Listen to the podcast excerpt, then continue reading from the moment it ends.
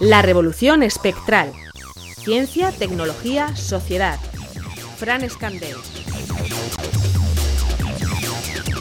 Total nada, como siempre. Señor Escandel, buenas noches.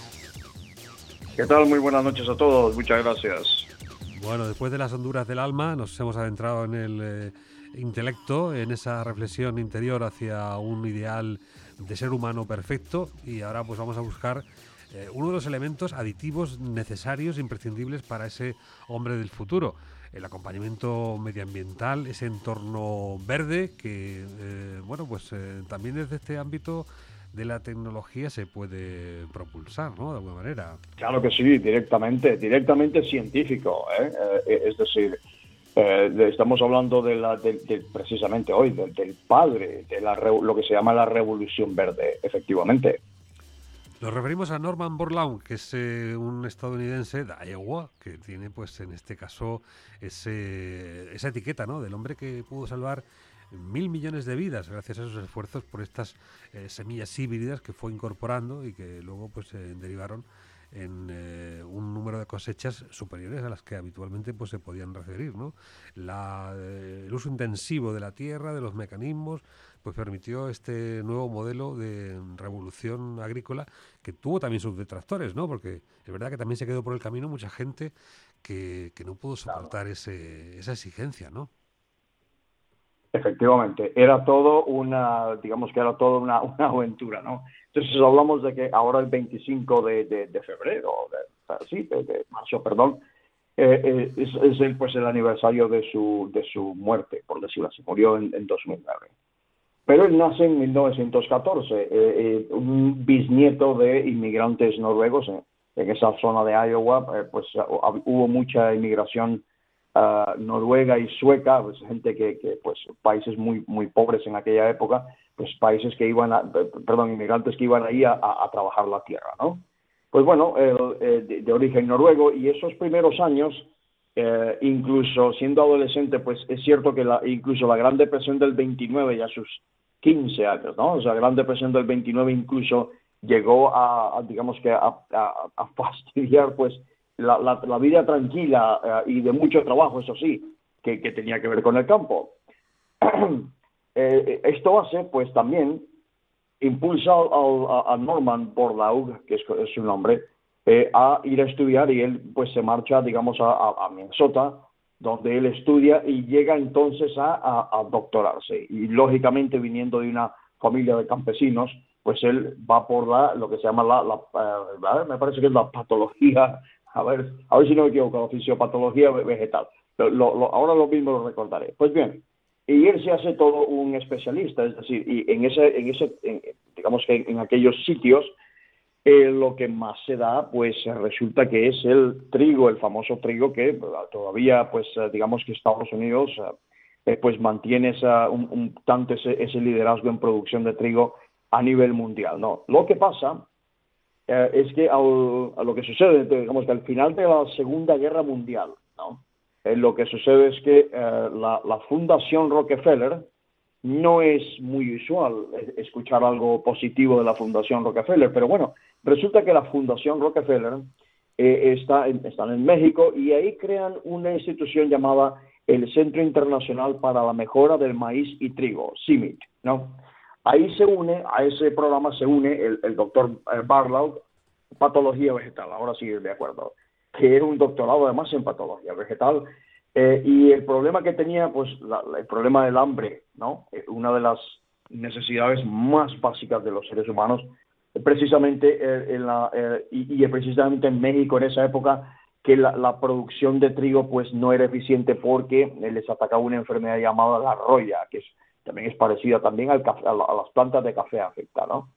Y entonces lo que él se dedica con el, con el equipo científico, se dedica a tratar de crear nuevas variedades de trigo, de trigo, hasta que eh, se le ocurre, ¿no? se, le ocurre al, equipo mezclar ese, ese trigo que es autóctono, mezclarlo con un trigo que es japonés, que es además muy pequeño. Entonces lo que hacen es es que el, trigo deja de pesar tanto, entonces es de un tamaño más reducido, es más fácil de recoger, es decir, estamos hablando de eficiencias a todo nivel, incluso una eficiencia a nivel económico, a nivel económico porque eh, no hay que, no, no hace falta, digamos que esforzarse tanto, ni emplear tanto equipo, ni tanto personal para eso. Lo que sí es que les hace, hace a estas nuevas variedades de trigo, las hace resistentes a las enfermedades.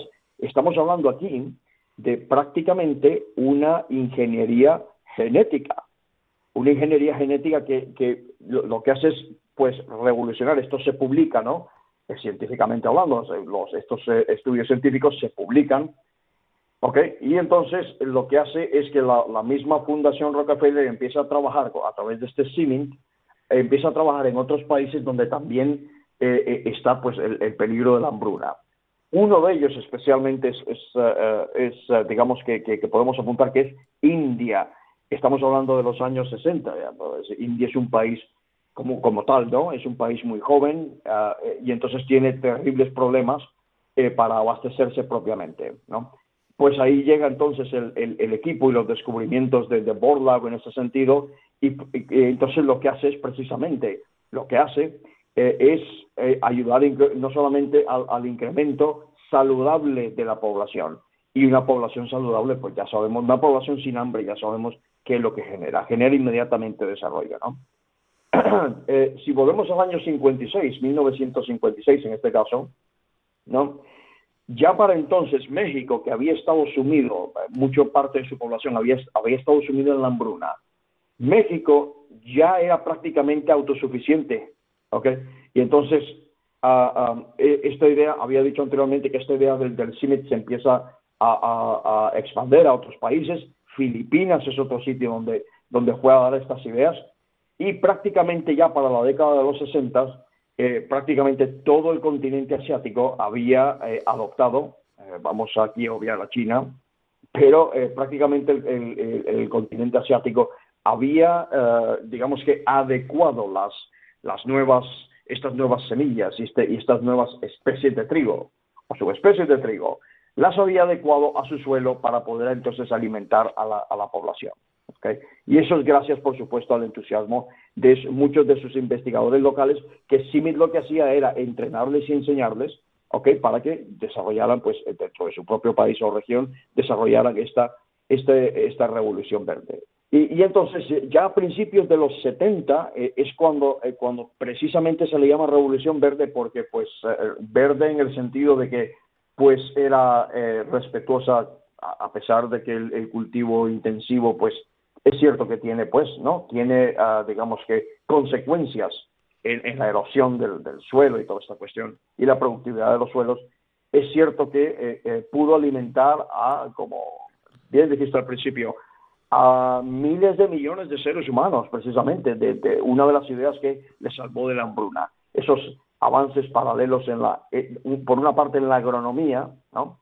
Y en otra es la mecanización. Eh, tenemos ahí esas, las famosas, ¿no? estos famosos eh, tractores de alguna forma con aquellas aspas giratorias, ¿no? Que, que están ahí trabajando en esos, en esos campos inmensos de trigo. Tuvo pues esa gran influencia y ese afán verdaderamente encomiable de la búsqueda pues de el final de la hambruna para tantos países con estos eh, elementos tecnificados, esta agricultura intensiva, en donde, eh, bueno, sin embargo, introduce pues algunos elementos que, que pueden resultar pues eh, dañinos, como esa búsqueda del monocultivo, esta falta de biodiversidad que, que aporta pues tanta selección y construcción de, de, de simientes muy particulares, algunos insecticidas, en fin, los ecologistas en su momento le dieron bastante pal pelo, ¿no? Lo que pasa es que incluso pues eh, este tipo de, comentarios se le, le un poquito, ¿eh? Estos son la sal de la tierra, ¿no? Aquí tenemos aquí mucho elitista, ¿no? Que está haciendo eh, crítica y no han experimentado la sensación física del hambre. En eso estamos muy de acuerdo. En 1970, es más, y aquí viene pues, eh, digamos que el, el, el, donde, donde enganchan los, enganchan o donde se unen o donde se enlazan los logros científicos y tecnológicos con el resto de la sociedad es, en algo que es palpable y que es absolutamente necesario. ¿Ok? Ah, en 1970 se le concede el Premio Nobel de la Paz. Y uno pensaría, bueno, con semejante descubrimiento, no sé, se le habría dado el premio Nobel de, no sé, el premio Nobel de Biología, por decirlo así, ¿no? ¿Ok? Por ejemplo, no, se le dio el premio Nobel de la Paz, precisamente porque el, evitar la, hambruna llama directamente a, que haya por lo menos una paz, que no es absoluta, pero es una paz relativa. Se le da el mismo año, además, además, esas coincidencias, ¿no? O sincronías. Se le da el mismo año eh, eh, del, del, ¿cómo se llama? Del, del primer día de la Tierra que se celebra los, los 22 de abril, ¿no? El primer día de la Tierra se celebra precisamente en el año 1970, que es cuando a él le dan el, premio Nobel. Pues había, habían terminado los años 60, todavía han quedado en resquicios, ¿no? Nos acordamos de eso, pues aquí en España también, eh, a pesar de que estaba, eh, ¿no? Bajo el, régimen del general Franco. Eh, pero terminaba, o estaba terminando la, la, la era de los hippies, en este caso, empezaba a tomar un nuevo, una nueva dirección el mundo occidental, voy a decirlo, empezaba a tomar una nueva dirección y eh, surgía una nueva década, los 70 en este caso, eh, llena de otras incertidumbres y de otras guerras que no tenían que ver con Vietnam ni tenían que ver con conflictos militares, eh, tenía que ver más con cuestiones económicas. Y eso es un buen recordatorio, en este caso Borlau, el doctor Borlau, es un buen recordatorio de que también hay gente ahí afuera que, que contribuye y que quiere contribuir eh, verdaderamente al, desarrollo no solamente tecnológico, pero tiene que ser también un desarrollo humano en ese sentido. Y el hambre, como decía el gran eh, Maslow, y el hambre es una de esas grandes necesidades básicas. Bueno, pues este objetivo que eh, se persigue con loable intención por parte del doctor Borlao, al que vamos a homenajear en estas fechas en que se cumple el centenario de, su muerte. Eh, no sé si finalmente pues quedó inconclusa, se quedó pues eh, ya digo a mitad de camino. Eh, ¿qué, falló exactamente en esta en este propósito que estuvo tan cerca de conseguir? Ah, bueno, mira, también es cierto, y hay que decirlo todo, ¿no? pero también es cierto que el hambre es un, es un método de control, ¿no? por ejemplo, estamos hablando de una época ¿no? en la que eh, hemos hablado también en esta casa, en el caso de China, a pesar de que China también introdujo, China eh, vía Pakistán, ¿no? tienen frontera en común, eh, introdujo muchos de estos descubrimientos, pero lo hizo, digamos que por la puerta de atrás, ¿no? y sí se, se, benefició, pero por la puerta de atrás, no, no fue directamente porque pues hacía ver muy mal al, al régimen de, al régimen maoísta de China entonces. Eh, el, eh, el, hambre es una, es, una, es una forma de manipulación también, no solamente la información de hoy en día o la sobreinformación que nos afecta hoy en día, el hambre también es un método de control. Y entonces, eh, perseguir la misión de que ninguna persona en el mundo se vaya a la cama con hambre, sí, es absolutamente noble, pero es bastante, casi llegando a lo imposible llegando a lo imposible porque en cada región, ¿no? en cada país o en cada zona del mundo, pues tienes ahí los conflictos que son los conflictos que vivimos que no son que no son producto de ninguna colonización o antes de la colonización de los europeos que se fueron por el mundo. Ya vienen de, de miles de años que son humanos contra humanos. Es que ha sucedido y desgraciadamente seguirá sucediendo pese a todo hay que ver, la parte sociopolítica siempre se inmiscuye, en estos eh, objetivos, en estos propósitos eh, bien intencionados ¿no? de, muchos seres humanos en busca de esas desigualdades tan, tan patentes que se pueden eh, superar con ciencia, con tecnología, con buenas intenciones, ya decimos, pero que hay alguien siempre que termina pues metiendo el palico en la rueda. ¿Qué vamos a hacer? Vamos a ver si entre todos, Si entre todos se lo, se lo quitamos y sigue girando. Señor Escandel, muchísimas gracias por este aporte, esta revolución espectral que está construyendo usted aquí en las ondas de regional. Gracias y buenas noches a todos. Fuerza.